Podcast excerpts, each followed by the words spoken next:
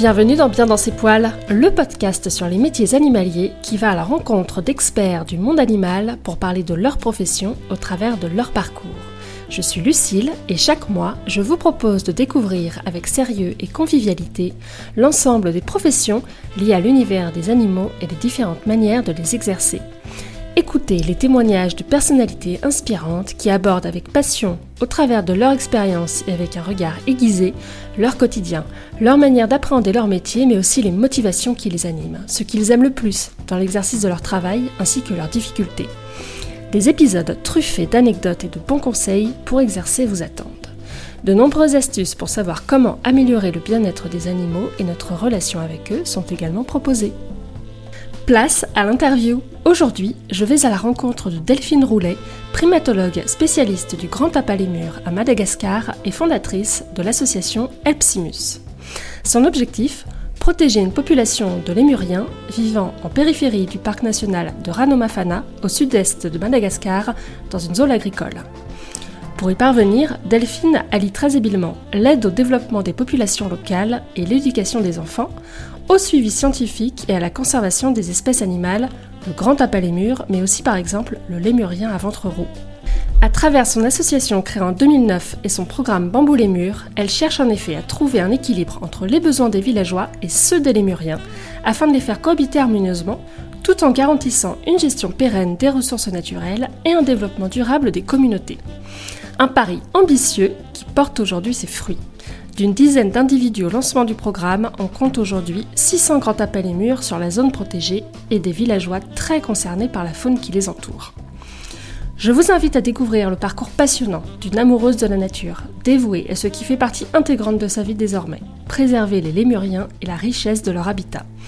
Au cours de cet épisode, Delphine reviendra sur ses motivations, sur le rôle et le quotidien d'un primatologue de nos jours, mais aussi également sur les enjeux de préservation des lémuriens et notamment du grand tapalémur, espèce endémique de Madagascar. Elle nous explique comment elle a su sensibiliser les populations locales et les convaincre d'agir pour ces primates dans un pays où plus de 40% des enfants de moins de 5 ans souffrent de malnutrition chronique et où bien sûr la protection animale n'est pas une priorité.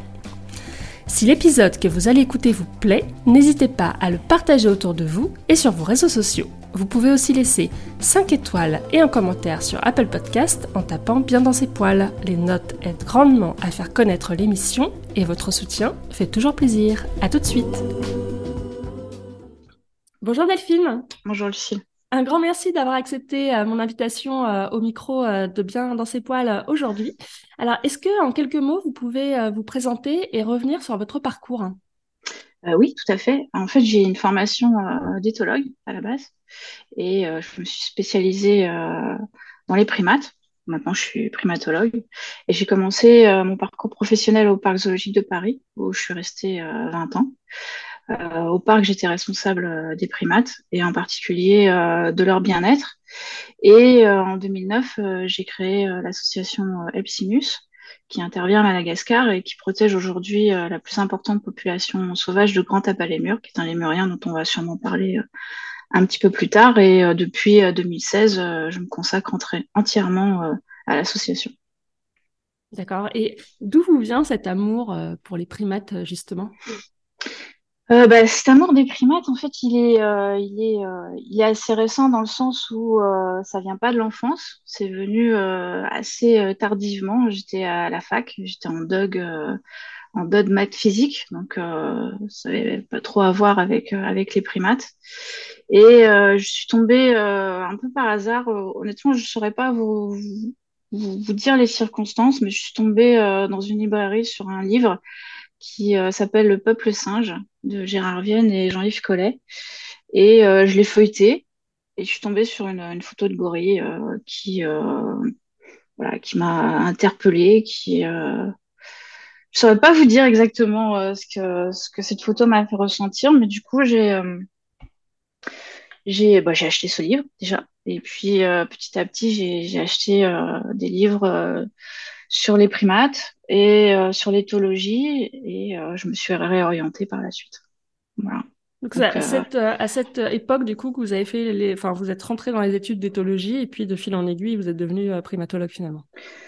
Exactement. Alors en fait, ça s'est pas fait ça s'est pas fait sans, sans un parcours un peu, un peu chaotique, dans le sens où, comme j'étais vraiment dans une branche maths physique, j'ai dû basculer sur, sur la biologie animale en passant par la biochimie et ensuite en faisant de l'éthologie. Voilà. D'accord. Ça a pris combien de temps, ça? Ça a pris, bah, j'ai eu de la chance de pouvoir de pouvoir changer de cursus sans perdre trop d'années. Donc, euh, à l'époque, c'était DOG, licence, euh, euh, maîtrise. Ce qui n'est plus le cas aujourd'hui. C'est là où je me dis que je commence à être un petit peu âgée. et donc, en fait, j'ai pu bifurquer comme ça. Et à la suite de ma maîtrise de biologie animale, j'ai fait une année de, de stage au Parc zoologique de Paris. Et ensuite, j'ai fait un DESS d'éthologie appliquée. Et à l'issue de mon DESS, euh, j'ai été euh, recrutée au Parc zoologique de Paris. Voilà. D'accord, vous avez exercé de nombreuses années. D'accord. Exactement, pendant, pendant 20 ans. D'accord, avant, d'avoir, avant de créer votre association, on y reviendra par la Exactement. suite. Exactement. alors, quel est le, rôle, selon vous, d'un, primatologue et quelles sont les, qualités euh, indispensables dont, il doit disposer? Alors, le rôle d'un primatologue, c'est, une question qui n'est pas facile. Alors, j'avais plutôt plutôt envie d'y répondre euh, d'un point de vue euh, sociétal, en fait, quel est le rôle dans la société d'un primatologue? Euh, je dirais que c'est c'est une personne qui qui, qui aide à, comprendre les primates en collectant des informations et qui aujourd'hui doit aider à les protéger. C'est quelqu'un qui est inscrit dans la conservation et, euh, ça passe aussi euh, par la sensibilisation des personnes qui ne connaissent pas euh, les primates, donc le grand public, et en particulier les enfants.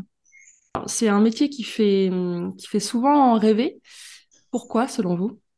Ah, Parce qu'on a, on a cette image peut-être d'une personne euh, euh, un peu aventurier ou aventure, une un aventurier ou une aventurière qui part en Afrique euh, observer les singes et qui passe toute sa journée dans la forêt à prendre des données sur les singes, qui vit avec les singes, qui a une vie extraordinaire, très loin, très loin de, de nos quotidiens. en fait, je pense que c'est ça. Je pense que on est resté sur l'image Exactement. Exactement, voilà. Comment la, profession elle a, elle a, évolué justement? Comment elle est exercée aujourd'hui, concrètement? Alors ça dépend parce qu'il y y, a, y a, plusieurs professions de primatologue en fait. Hein. Ça dépend si vous faites de la recherche et même dans la recherche, si vous faites de la recherche fondamentale, c'est-à-dire si, euh, si vous essayez de, de, collecter des informations générales sur, euh, sur les animaux ou si vous faites de la recherche appliquée, euh, c'est-à-dire que vous essayez de, de, répondre à un problème qui est, qui est peut-être plus concret dans le sens où, par exemple, je sais pas moi, ça peut être des conflits entre des primates et, euh, des communautés locales et aussi de, de, comprendre euh, comment ces, euh, ces, problèmes ont lieu et quelles solutions mettre en place, ou si vous travaillez dans la conservation, qui implique beaucoup de recherche appliquée. Donc, donc ça, ça, dépend un peu quel est votre métier. Alors, si je parle du mien, je passe peu de temps avec les animaux. pour être pour être complètement honnête. Euh, mon métier consiste euh, principalement dans le cadre de l'association euh, à trouver de l'argent pour les activités qui sont mises en place à Madagascar et à gérer, à coordonner les activités, à coordonner les équipes, à maintenir le lien avec avec nos donateurs. Donc finalement, c'est beaucoup de beaucoup d'administratifs, beaucoup de bureaux et très très peu de terrain. Quelle est la particularité euh, justement de, ce grand mur que vous protégez euh, aujourd'hui euh, et quel est l'enjeu de sa, préservation? Alors c'est un lémurien qui est très spécifique. déjà, il a un régime alimentaire qui est très spécialisé puisque plus de près de 90% de son régime alimentaire est constitué de bambou, dont il peut manger toutes les parties, les feuilles, les branches, même le tronc. Donc c'est un animal qui est assez étonnant pour ça. C'est un animal dont on connaît encore très peu de choses. Il y a, pas si longtemps qu'on a, a découvert euh, des grands groupes euh, de 60, 80 individus, qui sont d'ailleurs euh, sur le site où je travaille, et dont on ne connaît pas encore vraiment le fonctionnement. et puis c'est un animal qui, qui, est très très menacé et qui a été annoncé sur le point de disparaître ou même éteint plusieurs fois dans, dans, dans sa vie depuis qu'on depuis qu'on le connaît en fait. Et l'enjeu de sa préservation en, ce qui concerne notre, notre travail à Madagascar, dans, dans la zone où on intervient, euh, c'est de trouver un équilibre entre euh, les besoins de, de, cette population de lémuriens et les communautés locales, parce que notre site en fait est vraiment aussi très spécifique, dans le sens où euh, c'est pas une forêt telle qu'on peut s'imaginer, euh, dans laquelle on pourrait très facilement mettre en place une aire protégée. Non, ce sont des terres agricoles sur lesquelles on trouve des fragments forestiers qui qui sont un peu répartis sur toute, euh, sur toute notre zone d'intervention, qui sont des fragments forestiers parfois de quelques hectares. En fait, il faut vraiment imaginer une mosaïque où vous avez euh, des villages, euh, des cultures, euh, des fragments forestiers, des forêts de bambou qui sont des forêts de bambou euh, qui sont pas des forêts de bambou primaires hein, qui ont été euh, qui ont été plantées ou qui repoussent de manière secondaire. Et puis à côté de ça, vous avez encore un village, des cultures. Donc c'est vraiment une mosaïque. Et l'objectif de notre programme, c'est de trouver un équilibre entre les besoins des lémuriens et ceux des communautés locales qui sont des, des paysans qui sont extrêmement pauvres mmh. et qui dépendent entièrement de, de leurs terres. Donc l'enjeu pour nous, c'est ça, c'est euh, d'arriver à cet équilibre. Exactement, c'est d'arriver à une cohabitation harmonieuse, la plus harmonieuse possible, en tout cas. En fait, il faut savoir que Madagascar, c'est un des pays les plus pauvres au monde et, euh, et que les gens n'ont pas d'autre choix euh, que, euh, que cultiver la terre, que d'étendre leur terre pour survivre. La plupart des gens sont en état de survie permanent et, et leur survie, elle est liée à la terre. Donc le fait d'être dans un parc national, ça garantit pas la protection. Euh, peut-être que ça la facilite un petit peu, mais ça ne la garantit pas du tout. C'est vrai que là, nous, euh, notre zone, là où on travaille, euh, vraiment tout est tout est imbriqué en fait. Les les Muriens vivent à, proximité des gens et vice versa en fait. Et donc il faut arriver à, ce que à ce qu'on ait des zones euh, dans lesquelles les lémuriens sont en sécurité et où on sait que ces zones-là vont être euh, euh, protégées, et puis des zones où on, va on va concentrer nos, nos, nos efforts pour aider les communautés locales à avoir les moyens, avoir des moyens suffisants pour ne plus avoir besoin de défricher de nouvelles terres dans les forêts où vivent les lémuriens. Oui. Tout l'enjeu, hein. c'est en fait de de permettre à, ces communautés de sortir de cet état de survie permanent pour pouvoir se consacrer à la protection de, leur environnement, à la protection de leur biodiversité, qui est extrêmement riche, hein, parce qu'il n'y a pas que des grands apalémurs euh, sur le site. Euh, et pour ça, eh bien, il faut, euh, il faut travailler avec eux et euh, il faut faire en sorte. En fait, tout on aura réussi notre programme si on, assure une, une sécurité alimentaire aux gens. Euh, c'est vraiment ça le, euh, le, la clé. Si les, euh, si les personnes, qui, les villages avec lesquels on travaille, on leur garantit une sécurité alimentaire et on leur permet d'avoir une vie un peu plus, un peu plus facile, eh bien, ces personnes, du coup, auront la possibilité de, protéger leur biodiversité parce qu'ils sont, ils sont favorables à ça. Ils n'en ont juste pas les moyens. Oui, oui, c'est l'enjeu. Vous savez, donc le programme que le programme de l'association en fait qui s'appelle euh, Bambou euh, les murs, il, comprend en fait cette euh, subtilité entre protection de l'espèce et et développement des communautés. Donc, vous avez mis en place un mhm. suivi scientifique du Grand Appât les Murs, la protection de son espèce et de son habitat, mais aussi justement l'aide au développement des villages qui sont riverains de ces espèces et de leur habitat. Euh, et euh, le financement de l'éducation euh, des enfants. Est-ce que justement vous pouvez revenir sur l'origine de ce programme? Déjà, l'origine et la volonté de créer cette association. à quel moment vous avez eu envie de, de dire là je vais créer une, association pour leur protection et comment est né le programme et, et quels sont les résultats aujourd'hui hein? Que ça fait, euh, ça fait un petit moment déjà que vous travaillez sur, euh, à Madagascar. Euh, oui, ça fait. Enfin, l'association, elle a été créée en 2009. et en fait, quand, quand vient l'idée de l'association, elle vient en 2008, en fait. En 2008, je travaille au, Parc zoologique de Paris, donc je suis. Je suis responsable des primates et le parc zoologique de Paris a toujours eu des liens assez forts avec Madagascar. Et il y a toujours eu beaucoup de lémuriens euh, au parc zoologique, enfin toujours depuis au moins les années 90. Et il y a, il y a des grands appâts. Et je coordonne le programme d'élevage européen, donc la, population européenne qui est une toute petite population. Hein, il, y a, une quinzaine d'individus à l'époque. Et il y a un, article qui est publié en 2008 et qui est écrit par euh, plusieurs scientifiques qui travaillent à Madagascar et qui annonce euh, la disparition imminente du grand lémur. Pour eux, c'est plié. Hein, le grand lémur va disparaître. Il en reste euh, alors moins de 100 individus à Madagascar. Et quand je vous dis moins de 100, c'est c'est plusieurs petites populations qui sont réparties sur tout l'est de Madagascar où on peut trouver cette espèce. Et, euh, et, dans ces populations, parfois, vous n'avez que quelques individus.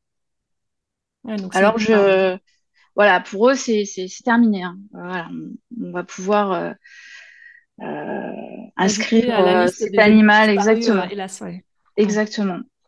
Alors à ce moment-là, je, je, lis cet article et du coup, je, je, je, je décide de partir à Madagascar. Alors, pour être honnête, j'avais pas vraiment d'idée précise de ce que j'allais y faire.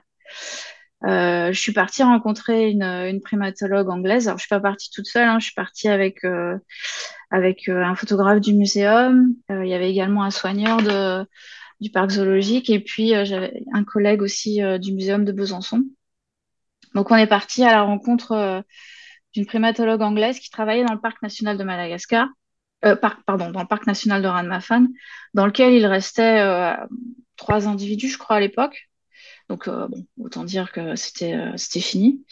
Et euh, elle, elle avait, elle avait dans l'idée qu'il pourrait rester des populations en bordure du parc, à l'intérieur du parc, mais en bordure, parce qu'il y avait encore des grandes zones de bambou. Et elle avait besoin d'argent pour organiser une prospection. Et du coup, bah, quand je suis rentrée en France, j'ai un peu sollicité les, membres, euh, les membres du programme d'élevage européen. C'est un zoo anglais qui, euh, qui a financé la, cette prospection.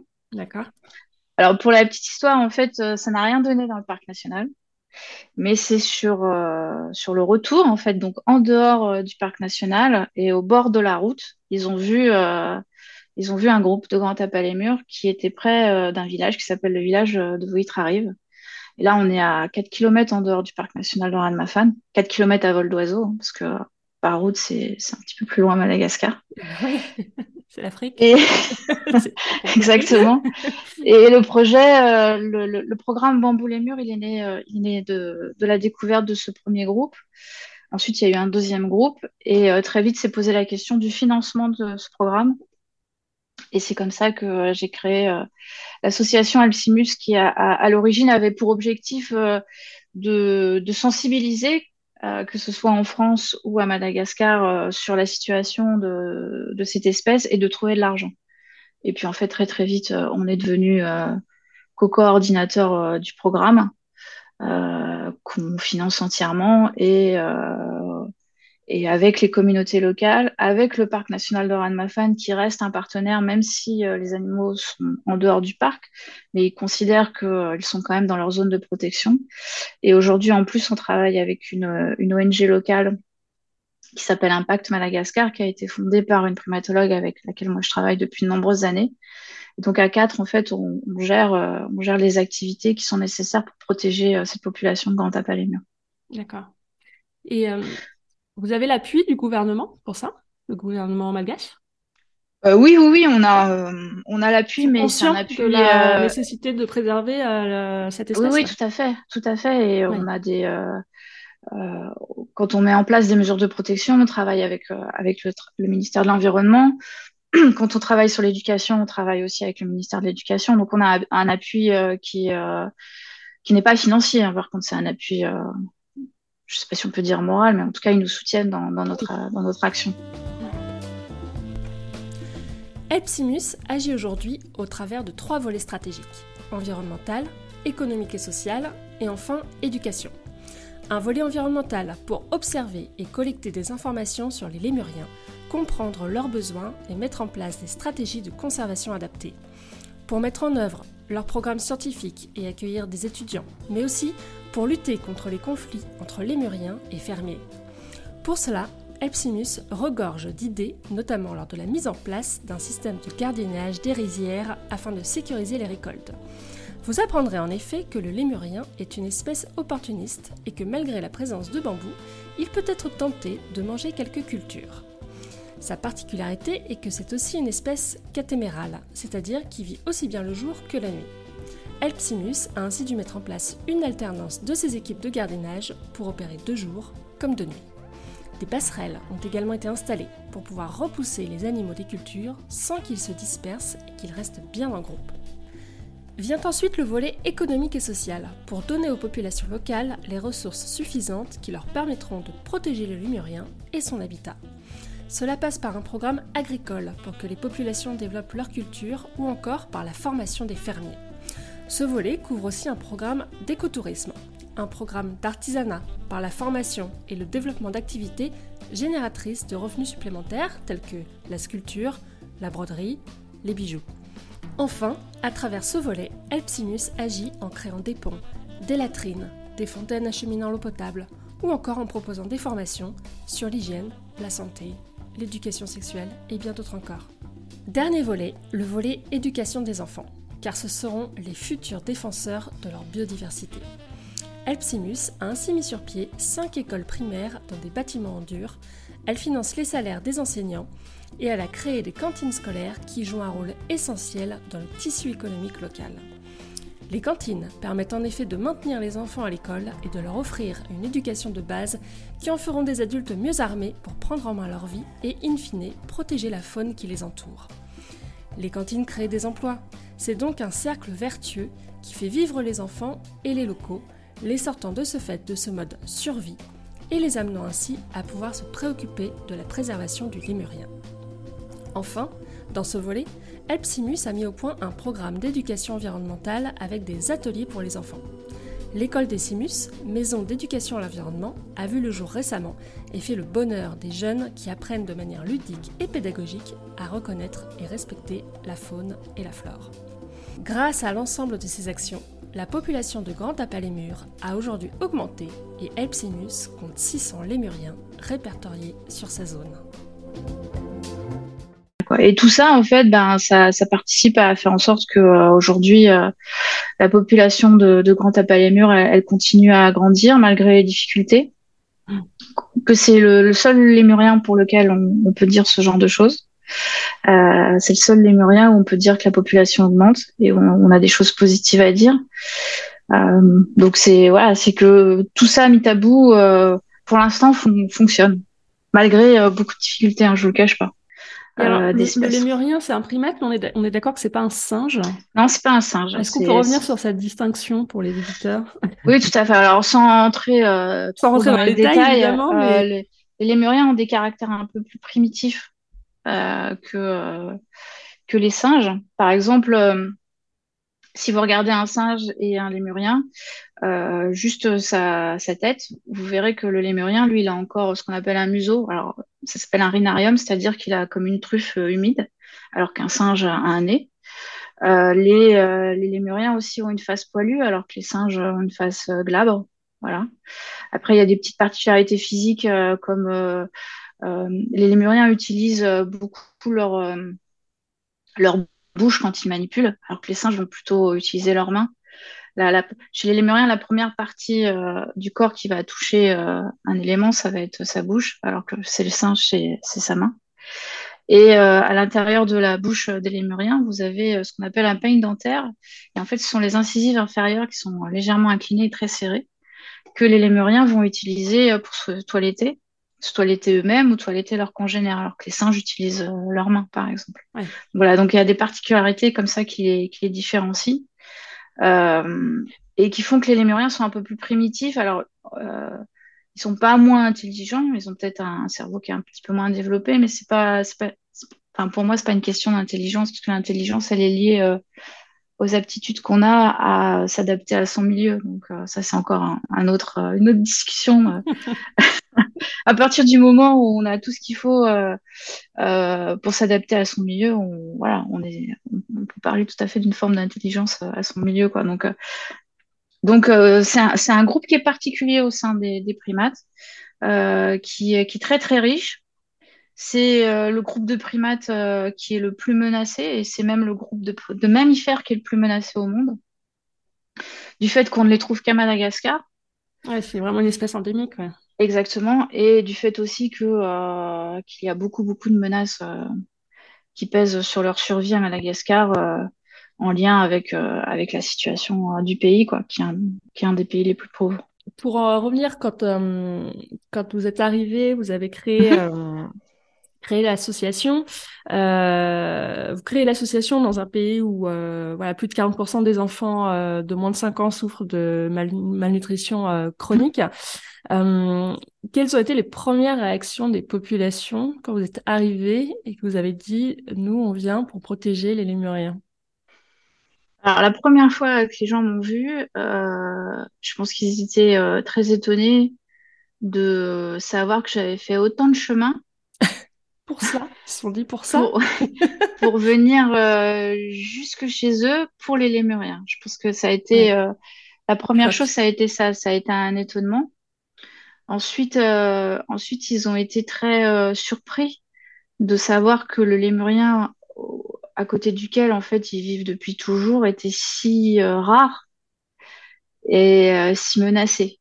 Ça, ça a été, je pense, quelque chose aussi très surprenant pour eux de savoir euh, finalement voilà, qu'ils vivaient avec un animal qu'on ne trouvait euh, nulle part ailleurs.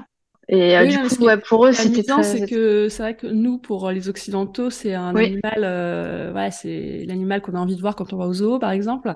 Oui, exactement. voilà, à Madagascar, en fait, c'est un animal qui était assez commun pour eux, alors que voilà, ils n'avaient pas conscience de cette rareté, ouais, finalement. Non, pas du tout, pas du tout. Ça, ça a été leur, deux, sources de, de questionnement. Ensuite, euh, Elpsimus ne travaille pas tout seul. Hein. Donc on a, on a des partenaires locaux. Alors quand on, quand on a démarré, on, on a beaucoup on a travaillé et on travaille toujours avec le, le parc national de Ranmafan. Et aujourd'hui, euh, on, on, travaille en étroite collaboration avec une, autre ONG dont j'ai parlé un peu tout à l'heure qui s'appelle Impact Madagascar et qui a été fondée euh, par une primatologue malgache qui s'appelle Josia, que moi je connais depuis euh, plus de 15 ans et avec qui, avec qui je travaille en étroite collaboration. Et, euh, et du coup, euh, euh, la, le, le, lien, enfin les relations avec les populations locales, elle, elle s'est faite assez, euh, assez facilement puisqu'on n'était pas là nous à dire euh, bah, moi j'arrive, je veux protéger les lémuriens, c'est pas, c'est pas aussi simple que ça, quoi. Ça, Mais ça a été beaucoup d'étonnement et je pense qu'ils sont toujours très étonnés de, quand, quand je viens de, de voir euh, voilà, que, que je viens toujours aussi parce que bon, je, je rajeunis pas non plus.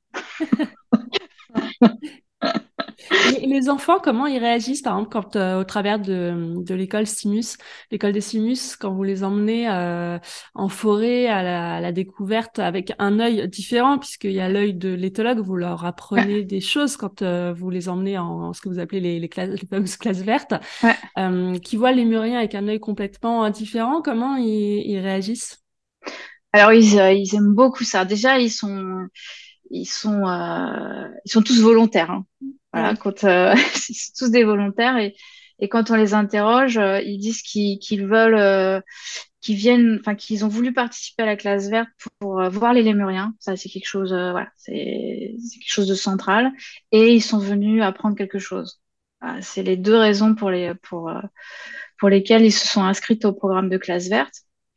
Et ensuite, euh, quand ils vont en forêt, euh, bah, ils, ils, ont la, la, ils ont la possibilité de voir les animaux très très près. Donc en plus, on leur donne des jumelles. En fait, en fait on essaye de les mettre un peu dans la peau d'un guide, qui sont avec nous aussi pendant les visites. C'est pas vraiment dans la peau d'un éthologue, mais c'est vraiment dans la peau d'un guide. Comme ça, ça leur permet aussi de comprendre ce que font les guides, euh, qui participent évidemment à la protection des, euh, des animaux. Donc ils sont avec leurs jumelles, ils font des photos aussi, et puis l'éducateur leur explique euh, comment comment les animaux vivent. Et euh, alors on observe les lémuriens, mais on observe aussi euh, la flore. Et puis si on trouve, si on tombe sur d'autres animaux, ben on va on va observer les autres animaux. Par exemple, le fragment forestier où on fait les visites avec les enfants, on, on fait un suivi aussi sur une femelle hibou malgache. Donc si on la trouve, ben, ça permet aussi de parler des autres des autres animaux. On a également édité des livrets scolaires euh, donc là, on a deux volumes pour l'instant. On en a un sur euh, les, les grands appâts lémurs et un sur euh, les lémurs à ventre Ces livrets, en fait, ils racontent l'histoire d'un individu en particulier.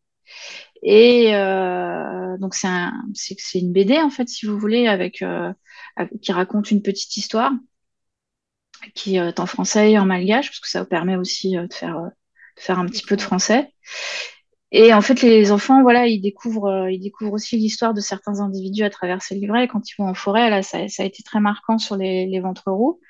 Les lémurs ventre roux, c'était notre dernier livret et ça raconte l'histoire d'un jeune mâle qui s'appelle Noro, qui vit, euh, qui est obligé de, de, fuir la forêt euh, dans laquelle il vit avec sa famille parce qu'elle est en feu. Et donc, euh, il arrive sur le site d'Epsimus, donc sur le site du programme Bambou les Murs, là où c'est protégé. Et du coup, là, il, il s'installe dans cette nouvelle forêt, il, il apprend à vivre avec les grands appâts les murs. Euh, et, euh, et, du coup, euh, les enfants, quand ils vont en forêt et qu'ils voient les murs à ventre roux, ils disent Ah, c'est Noro, c'est Noro. donc voilà, il y a, un lien qui se crée avec, les animaux. Et, et les enfants, ils sont ils ont envie de tout ça, ils adorent dessiner. On, on, on utilise beaucoup l'art aussi pour faire passer les messages. Ils adorent faire de la peinture, ils adorent faire des chansons, ils adorent danser. Et, euh, et, on utilise tout ça pour faire, euh, voilà, pour les sensibiliser euh, euh, bah, à la biodiversité qui les entoure. On les emmène également dans le parc national. On a commencé l'année dernière les visites dans le parc national. Alors là, c'est vraiment le, grand voyage, hein, parce que parce que là, dans le parc national, en plus, on peut voir des espèces qu'ils ne voient pas là où ils sont. Euh, d'autres lémuriens, il y, y, a plein d'oiseaux, il y a plein d'amphibiens, il y a plein de reptiles. Donc voilà, c'est encore, c'est beaucoup d'émerveillement. Oui. Et euh, c'est aussi euh, quelque chose qu'on fait avec ses copains. Vous voyez, c'est un truc, c'est une sortie euh, inhabituelle où on fait des choses inhabituelles et on apprend plein de choses et, oui, c'est quelque chose qui d'un émerveillement total aussi bien dans la découverte d'espèces que d'un d'un moment dont ils se souviendront toute leur vie comme un super moment Exactement, en classe avec les amis et, et voilà des personnes qui leur apprennent plein de choses. Et puis euh, derrière le, le, pari de se dire que ce sont des les futurs adultes qui seront suffisamment sensibilisés à leur environnement et à la, à la préservation des, des, de la faune et de la flore euh, magnifique qui les entoure. Et qui travailleront peut-être aussi pour le programme parce qu'à la fin, quand on leur demande euh, euh, qu'est-ce qu'ils veulent faire, il y en a plein qui disent bah, moi je vais être guide. Oui. Donc ça et on a aussi, enfin c'est ouais, ça génère. Et on a recruté quand on a commencé les, les, toutes premières visites avant l'école des Simus, parce qu'on avait commencé les visites en forêt avant. Euh, L'un de nos guides a été recruté après euh, après la visite, quoi, après, après une des visites. Donc voilà, c'est parce que là aujourd'hui hein, le, le, programme il a une quinzaine d'années, donc on, on, on, arrive à, à recruter dans dans, dans, notre personnel des, des, bah, des, jeunes qui finalement étaient à l'école et qui ont grandi avec le projet. C'est la première génération à avoir grandi avec le projet qui commence à travailler euh, pour le projet. Quoi. Donc tout ça, voilà, c'est un cercle vertueux en fait. Hein. Et, oui. Euh, et, et puis bon, euh, si, si on apprend à aimer euh, ce qui nous entoure, euh, c'est pas moi qui l'ai dit, hein, c'est pas, mais on apprend à l'aimer, c'est normal. Hein, on a envie de, on a envie de protéger ce qu'on aime. Exactement, complètement. Non, c'est beau, c'est une belle euh, une belle organisation. Puis euh, voilà, c'est vrai que le, travers votre association. Euh, voilà, vous avez, je trouve, réussi ce, ce, ce, ce, pari et de trouver sans cesse en fait des, des solutions euh, qui permettent de, de préserver les, les, ressources, de voilà, de d'aider les communautés et du coup euh, d'aider euh, d'aider les, les lémuriens euh, in fine. Donc c'est c'est vraiment super, un grand un grand bravo pour ça. Ah ouais, c'est gentil. et qu'est-ce qui vous anime le plus chaque jour? Alors ce qui m'anime, c'est d'avoir démarré quelque chose que je peux pas que je peux pas arrêter. voilà, déjà. Euh, en démarrant, en démarrant le programme, en démarrant l'association, euh, euh, bah, vous pouvez pas vous dire bon bah là j'en ai marre, j'arrête, c'est pas possible. Ouais. C'est un truc euh, qui maintenant fait partie euh, intégrante de moi et de ma vie. Et puis ce qui m'anime aussi, c'est de voir que les lémuriens ils vont bien, la population lémurien elle, elle est toujours là et non seulement elle est toujours là, mais en plus elle prospère. Qu'on a des naissances, beaucoup de naissances tous les ans, euh, ce qui m'anime aussi, c'est euh, les découvertes qu'on peut encore faire, voilà, dans les inventaires où on trouve encore de, des espèces d'oiseaux. Là, très récemment, au mois d'avril, grâce, grâce à une bénévole qui était avec nous, on a pu ajouter sur la liste des oiseaux qu'on avait déjà inventoriés trois, trois nouvelles espèces. Donc voilà, tout ça, ça m'anime. La partie animalière m'anime. Euh, euh, le travail aussi, euh, de voir aussi que les communautés, elles sont, elles sont impliquées, même, même si c'est pas toujours simple et, et, et alors qu'elles ont un, quotidien qui est très, très difficile, voilà, elles sont quand même engagées dans, dans ce programme. Les résultats, oui, ça, ça, ça m'anime aussi de, de me dire aussi bon on est sur la bonne voie là on peut pas on peut pas arrêter. Et puis euh, le, soutien aussi qu'on a qu'on a par ailleurs euh, euh, de nos donateurs. Ça c'est aussi quelque chose qui qui porte. Mmh. et puis quand je parle des donateurs oui c'est les partenaires mais c'est aussi les personnes qui sont membres de la SOS ou qui nous suivent sur nos réseaux et qui qui nous portent. Parce que voilà c'est les choses se font pas je suis pas toute seule là aujourd'hui, c'est moi qui parle de la sauce, c'est moi qui porte l'image de la sauce, mais euh, on fait rien tout seul. Vraiment quoi. Moi, je, j'aurais été incapable de faire tout ça toute seule d'abord parce que j'en ai pas les compétences et, et que et que la sauce a su s'entourer des personnes euh, clés pour pouvoir euh, faire avancer le programme et que tout le monde euh, tout le monde a été embarqué dans, dans ce programme et, euh, et, dans la sauvegarde de ces lémuriens. Donc euh, voilà, c'est ça aussi qui m'anime. C'est et puis je me sens, je me sens aussi de redevable envers le grand Papa Lémur, qui a donné un sens aussi à, à, à ma vie. Hein. Ah, c'est aussi ça, hein. c'est aussi ça, c'est de, de, se dire que bon, j'ai l'impression d'être un petit peu utile. Euh, et puis, je me sens aussi redevable euh, envers les gens euh, que j'ai entraînés dans, dans, cette aventure et qui, pour certains, suivent la sauce et ses activités depuis le début. Donc, ouais, je me sens redevable envers ces personnes. Donc, donc c'est tout ça qui, qui m'anime. C'est le fait que voilà, on a démarré quelque chose et qui, pour l'instant, fonctionne et on peut pas l'arrêter. C'est pas possible. Ah, je, je, voudrais revenir sur mm-hmm sur euh, votre, euh, votre première euh, casquette, parce que ça serait mhm. intéressant de, de revenir sur son intérêt.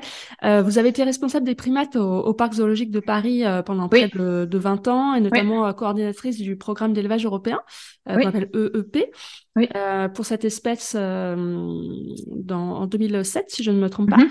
Est-ce que vous pouvez nous expliquer l'intérêt de ces programmes d'élevage, justement, qui peuvent être parfois critiqués en plus?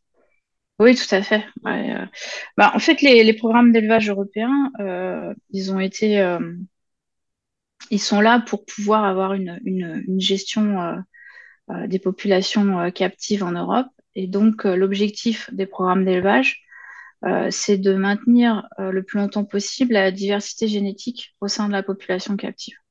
Et donc, le, coordinateur a son rôle à lui, c'est euh, en fonction des objectifs qui ont été définis, parce qu'il y a des objectifs différents par programme d'élevage.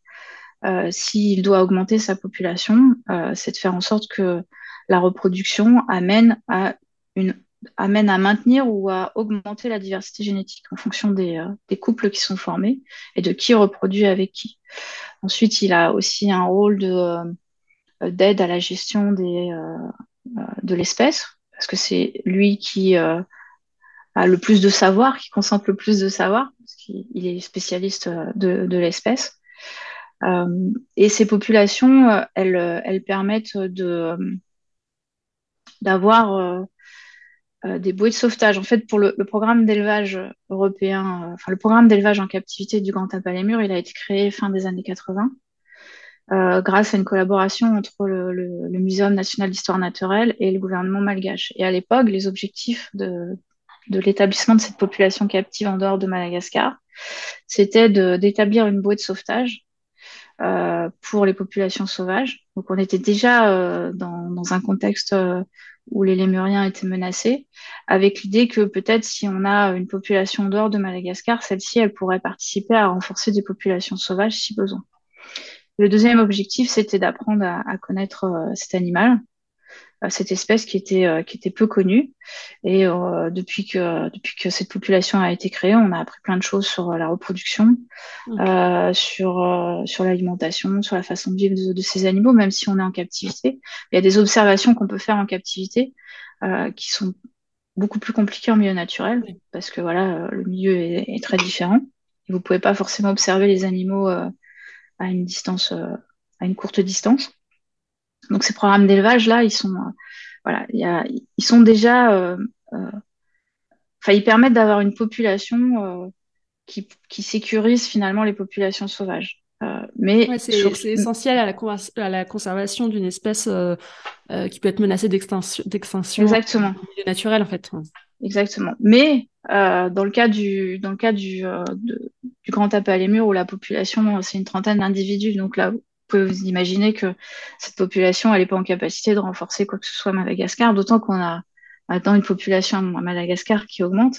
Par contre, la présence de ces animaux euh, en captivité a, permis tout le reste. C'est-à-dire que moi, je, suis, euh, je, viens de la communauté zoologique, je viens des parcs zoologiques. Euh, j'ai connu le grand tapis les murs dans le cadre de mon travail et je me suis investie dans sa protection in situ, donc dans son pays d'origine parce que j'ai travaillé euh, euh, en parc zoologique et parce que je connaissais les enjeux euh, de conservation. Et les premiers, les premiers bailleurs de d'Elpsimus, ce sont des parcs zoologiques. Et un tiers de nos bailleurs, ce sont des parcs zoologiques, dont certains nous soutiennent depuis le début. Et cette espèce, aujourd'hui, elle serait probablement plus là sans l'implication des parcs zoologiques en milieu naturel. Alors, ils communiquent euh, pas tous très bien sur ce qu'ils font en milieu naturel, ou pas assez en tout cas. Mm. Mais euh, c'est un exemple concret en fait de euh, du rôle qu'ont eu les parcs zoologiques dans la sauvegarde d'une espèce qui était sur le point de disparaître. Oui. Et cette population de grands de grands tapis en captivité, elle a mobilisé tout un tas de personnes. Elle m'a mobilisé moi en premier à créer à créer ce programme pour sauvegarder une population qui était sur le point de disparaître et qui est aujourd'hui la seule espèce euh, de lémurien pour laquelle on a des choses positives à dire. Et euh, ces parcs zoologiques, pour, comme je vous ai dit, pour certains sont là depuis le début, ils sont encore là et euh, ils maintiennent ils maintiennent leur soutien. C'est un soutien qui est extrêmement précieux parce qu'en plus, il n'est pas forcément ciblé. Quand on fait un appel à projet, c'est ciblé sur un projet bien spécifique. Alors que là, en fait, vous avez, euh, vous avez des, euh, des partenaires qui euh, contribuent tous les ans en fait à, à, votre assos, mais qui n'ont pas de qui n'ont pas de c'est pas ciblé sur une sur une activité particulière et du coup voilà ça, ça permet de de répondre aux besoins qui peuvent émerger et qui n'ont pas forcément été anticipés parce que voilà vous avez un problème qui se qui se met en place et puis aussi c'est des, des bailleurs qui sont extrêmement fidèles dans le temps pour beaucoup d'entre eux et qui augmentent petit à petit euh, leur contribution. Donc, euh, donc voilà, ces, ces, programmes d'élevage, ils, ils, sont extrêmement importants euh, à, différents, à différents niveaux. Alors, euh, certains, programmes d'élevage participent effectivement à renforcer les populations sauvages. Il y a des tas d'exemples hein, pour des tas d'espèces. Euh, certains ont un, enjeu scientifique parce que ça, permet de mieux connaître une espèce et euh, ce qu'on apprend de cette espèce aide aussi en milieu naturel. C'est le cas par exemple pour une autre espèce, le lémur à ventre roux dont je vous ai parlé et qui est présente sur le site. Nous, on participe à une étude en collaboration avec plusieurs parcs zoologiques pour comprendre les, les, impacts, enfin les facteurs qui influencent le, le, rythme d'activité de cette espèce, qui est très flexible.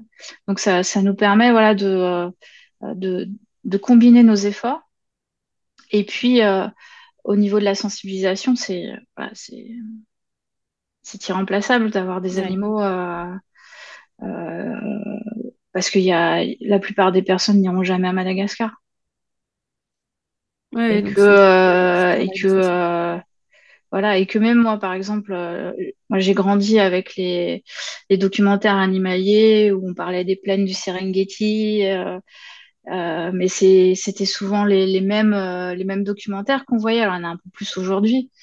Euh, et pourtant, je me suis vraiment intéressée aux primates alors que j'étais en fac. Oui. parce que j'ai vu un bouquin et ensuite les lémuriens, bah, c'est parce que j'ai travaillé au quotidien avec eux et que je me suis dit, bah oui, il faut faire quelque chose, il faut, voilà, et, et tout ça, ça, ça s'est mis en place petit à petit. Donc, donc oui, l'intérêt, il est, il est très important parce que beaucoup de programmes, de, beaucoup de, de, programmes in situ, même si on ne le sait pas aujourd'hui, euh, sont financés par des parcs zoologiques et sont possibles grâce aux parcs zoologiques. Ouais, d'où cette, cette importance. C'est quoi votre, euh, votre plus beau souvenir professionnel aujourd'hui? Alors, le, j'ai réfléchi aussi à cette question parce qu'il y en a, il y en a beaucoup, beaucoup. Mais il y en a un quand même qui me revient assez souvent. Il est, il est, assez, il est assez récent au final. Il date de 2018. Euh, c'était à Madagascar. Et en fait, euh, c'était sur un tournage, euh, sur un tournage de la BBC qui était, euh, qui était euh, assez ambitieux où voilà, où ils cherchaient des images bien précises de Grand Tape à les murs. Et du coup, euh, pendant, pendant 15 jours, 3 semaines, où je suis restée euh, avec eux, euh, je n'ai fait que des observations de Grand Tape à les murs. On a passé toute notre journée, toutes nos journées avec, avec les Grands Tape à les murs, même sous la pluie, parce qu'il y a eu pas mal de journées sous la pluie. C'était la période des naissances où les, les, les, bébés commençaient à se déplacer et j'ai passé tout mon temps, toutes mes journées avec. Et j'ai fait des observations, mais de, de folie, quoi. Franchement, j'ai passé un moment où je me suis régalée, alors que le tournage n'était pas évident, mais je me suis régalée à, passer autant de temps avec, euh, avec les grands appels. Je pense que c'est mon, mon, plus beau souvenir. Euh, mais j'en ai des tas. Hein. Avec les grands appels et les lémuriens en général, j'en ai des tas. Quoi. Et quelle est la, la, personne qui vous a le plus inspiré? Alors ça aussi, c'est pas, c'est pas une question facile parce qu'en fait, il y a plein de personnes qui... Euh, qui, tout, qui à un moment donné croisent votre route à des moments clés euh, de, de, votre histoire. Euh, et euh, du coup, j'en ai, j'en ai choisi plusieurs euh, qui ont eu, euh, voilà, des, qui ont été des, des personnages clés dans dans mon, dans mon parcours professionnel. Et le premier, le premier, j'étais, j'étais encore en fac de maths, de maths physique, mais j'avais commencé à me dire que voilà, c'était pas ça que je voulais faire. Et le premier, c'est Rémi Chauvin, c'est un professeur d'éthologie euh, qui, euh, qui a écrit beaucoup, beaucoup d'ouvrages sur l'éthologie, en particulier sur les insectes. Donc c'était très éloigné, mais c'était mes premiers livres d'éthologie. Et le premier livre vraiment que j'ai lu, c'était, euh, c'était lui l'auteur. Et euh, un peu naïvement, je lui ai écrit euh, pour avoir un stage. Bah, je pensais vraiment pas qu'il allait me répondre. En fait, il m'a répondu et euh, il était, euh, il était déjà à la retraite. En fait, donc il a pas pu me proposer un stage. C'est dire que j'étais bien au courant euh, de qui faisait quoi à l'époque.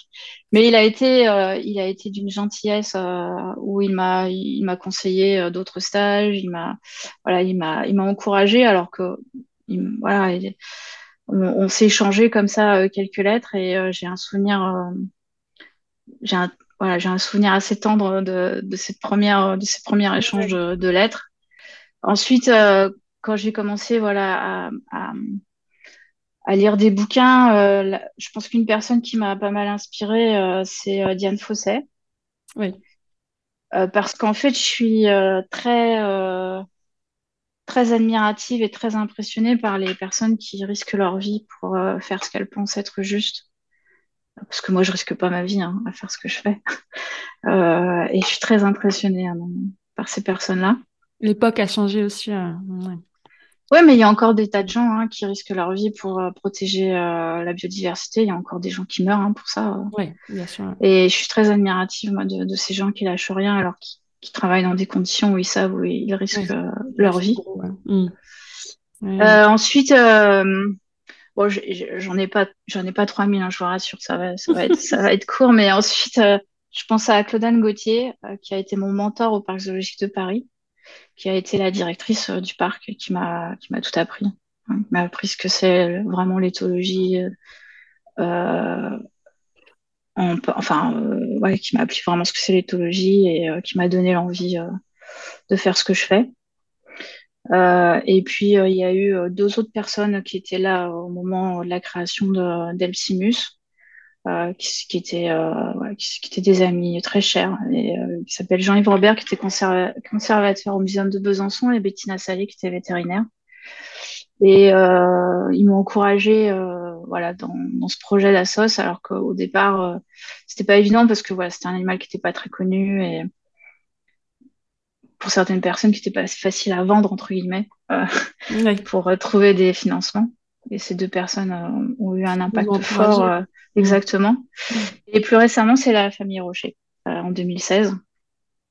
Qui est un partenaire Famille Rocher. Euh, Exactement. Et en fait, euh, euh, quand j'ai eu le prix de la Fondation Yves Rocher en 2016, ça m'a donné le courage de quitter mon travail pour me consacrer entièrement à l'association. Donc, eux aussi ont eu un impact très important dans mon parcours. Exactement.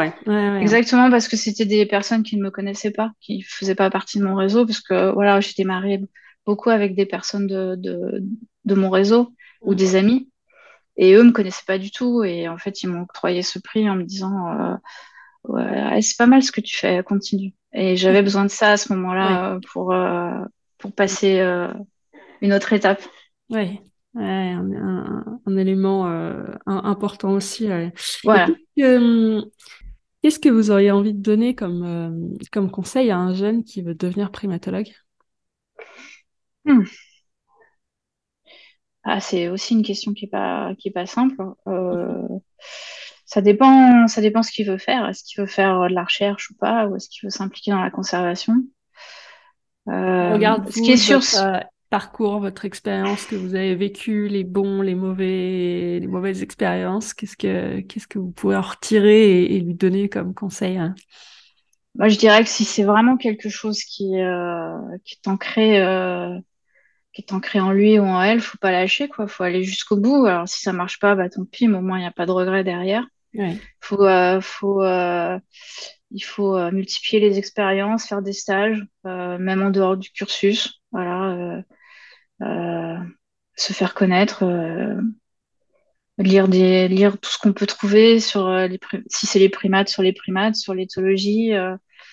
ouais, se faire connaître via les stages faire du bénévolat, c'est pas toujours facile hein, parce que du coup, il faut trouver aussi l'argent pour euh, le faire, surtout si vous partez euh, si vous partez à l'étranger.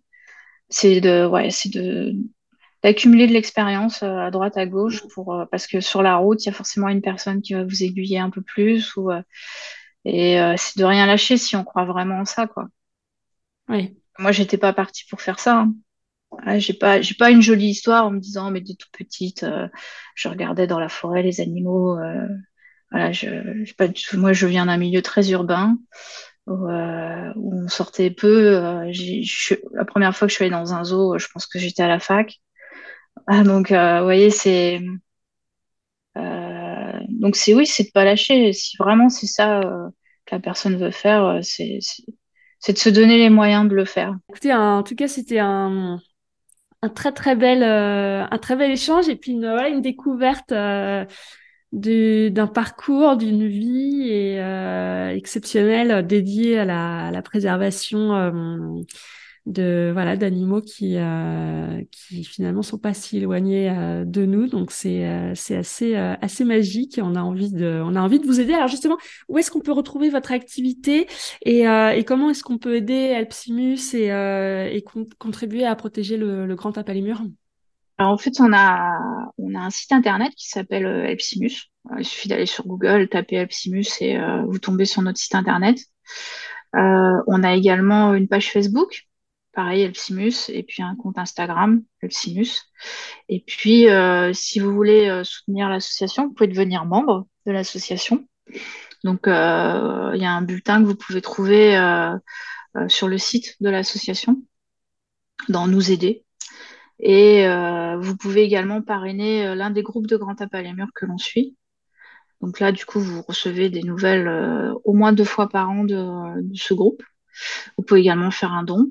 Euh, donc on a un compte PayPal et puis aussi euh, on a plusieurs euh, plusieurs possibilités de dons sur Hello Asso, notamment sur le programme de cantine scolaire, parce que c'est un programme aussi qui qui s'est beaucoup développé l'année dernière. En fait, on a suite aux deux cyclones, on a on a dû intensifier un certain nombre d'activités et ça a été le cas des cantines scolaires qui étaient au départ ouvertes que quatre mois dans l'année et qui le sont maintenant tous les jours.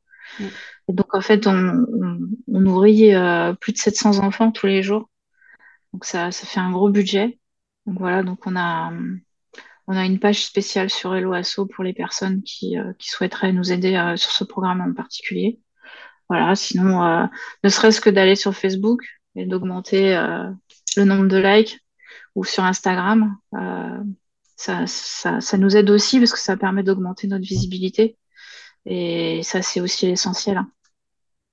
Ok, bon, bah, c'est noté. Bah, on n'y manquera pas de, de, se rendre sur le site et, et les réseaux sociaux. un immense merci, Delphine. Ah, merci, merci à vous. Voilà, ce très bel échange. Et euh, voilà, le fait de nous avoir fait découvrir euh, votre belle association et, euh, et euh, discuter des enjeux de préservation du Grand Tapal les Murs. Voilà, un immense merci. Et puis, je vous dis à, à très bientôt, Delphine. Merci à vous. Cet épisode est maintenant terminé. Merci de l'avoir écouté jusqu'au bout et merci à Delphine Roulet de nous avoir fait rentrer dans son univers de primatologue et de nous avoir fait découvrir son quotidien et une espèce méconnue, le grand tapalémur. Vous pouvez soutenir Epsimus et retrouver son activité sur son site internet et ses réseaux sociaux en suivant le lien dans le descriptif de l'épisode. Et n'oubliez pas, si l'interview vous a plu, n'hésitez pas à la partager autour de vous et sur vos réseaux sociaux. Vous pouvez aussi laisser 5 étoiles et un commentaire sur Apple Podcast afin que d'autres personnes puissent elles aussi découvrir bien dans ses poils. En attendant le prochain épisode, je vous donne rendez-vous sur mes comptes Instagram, Facebook ou LinkedIn Lulu au poil pour ne manquer aucune interview à venir et me poser toutes vos questions. Prenez soin de vous, de votre compagnon et à très vite pour un prochain épisode.